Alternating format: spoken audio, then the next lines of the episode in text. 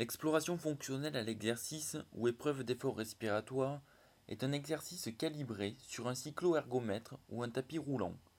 Il permet de mesurer la puissance développée, la consommation en oxygène ou VO2 et le comportement cardiovasculaire et ventilatoire ainsi que les échanges gazeux à l'effort. Ces indications sont principalement représentées par l'exploration d'un symptôme tels la dyspnée, l'intolérance à l'effort ou les malaises, et l'évaluation fonctionnelle d'une pathologie connue ou d'une situation clinique. Concernant les mécanismes responsables d'une dyspnée, elle permettra d'apprécier les altérations de la mécanique ventilatoire, les altérations des échanges gazeux, l'atteinte cardiaque par insuffisance chronotrope à l'effort et l'atteinte musculaire périphérique. Elle sera également indiquée pour déterminer les seuils ventilatoires pour la mise en route d'une réhabilitation cardio-respiratoire. L'épreuve d'effort respiratoire est effectuée dans un local dédié. Le patient est revêtu d'une tenue adéquate à la réalisation de l'épreuve. Il respecte un intervalle de 2 heures après le repas et ne doit pas avoir fumé avant l'examen. On procède ensuite à l'installation du patient sur l'ergocycle. Avant le début de l'épreuve, une spirométrie complète avec mesure de la capacité vitale maximale et des débits maximaux inspiratoires et expiratoires, ainsi qu'un électrocardiogramme de repos, devront être réalisés. La patiente est ensuite installée sur l'ergocycle.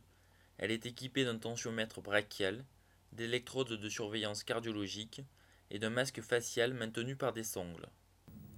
Remarquez l'application de pommades anesthésiques au niveau du poignet droit permettant le recueil de sang artériel lors des gazométries.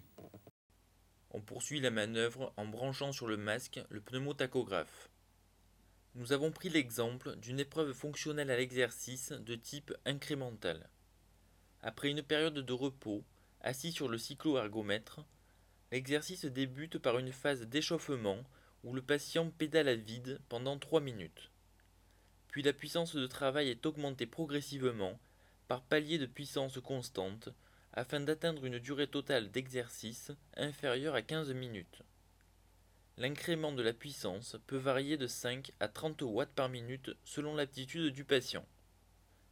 La récupération comprend une phase active de 3 minutes de pédalage à vide, suivie d'une phase passive d'au moins 5 minutes jusqu'au retour des grandeurs circulatoires, fréquence cardiaque et pression artérielle, aux valeurs mesurées pendant la période d'échauffement. Les prélèvements artérialisés sont réalisés en fin d'état stable et au maximum de l'exercice, puis éventuellement pendant l'incrément et en récupération. Tout au long de la procédure et à intervalles réguliers, on mesure l'importance de l'essoufflement du patient. L'échelle de Borg, composée de 10 items, est l'échelle la plus communément utilisée au cours des épreuves d'effort. La première gazométrie artérielle est réalisée en fin d'état stable.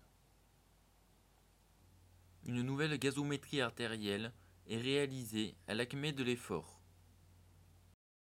On entre enfin dans la phase de récupération, comprenant une phase active de 3 minutes de pédalage à vide, suivie d'une phase passive d'au moins 5 minutes, jusqu'au retour d'une fréquence cardiaque et d'une pression artérielle aux valeurs mesurées pendant la période d'échauffement. Il est à noter que l'enregistrement des grandeurs cardio-respiratoires doit être poursuivi pendant cette période.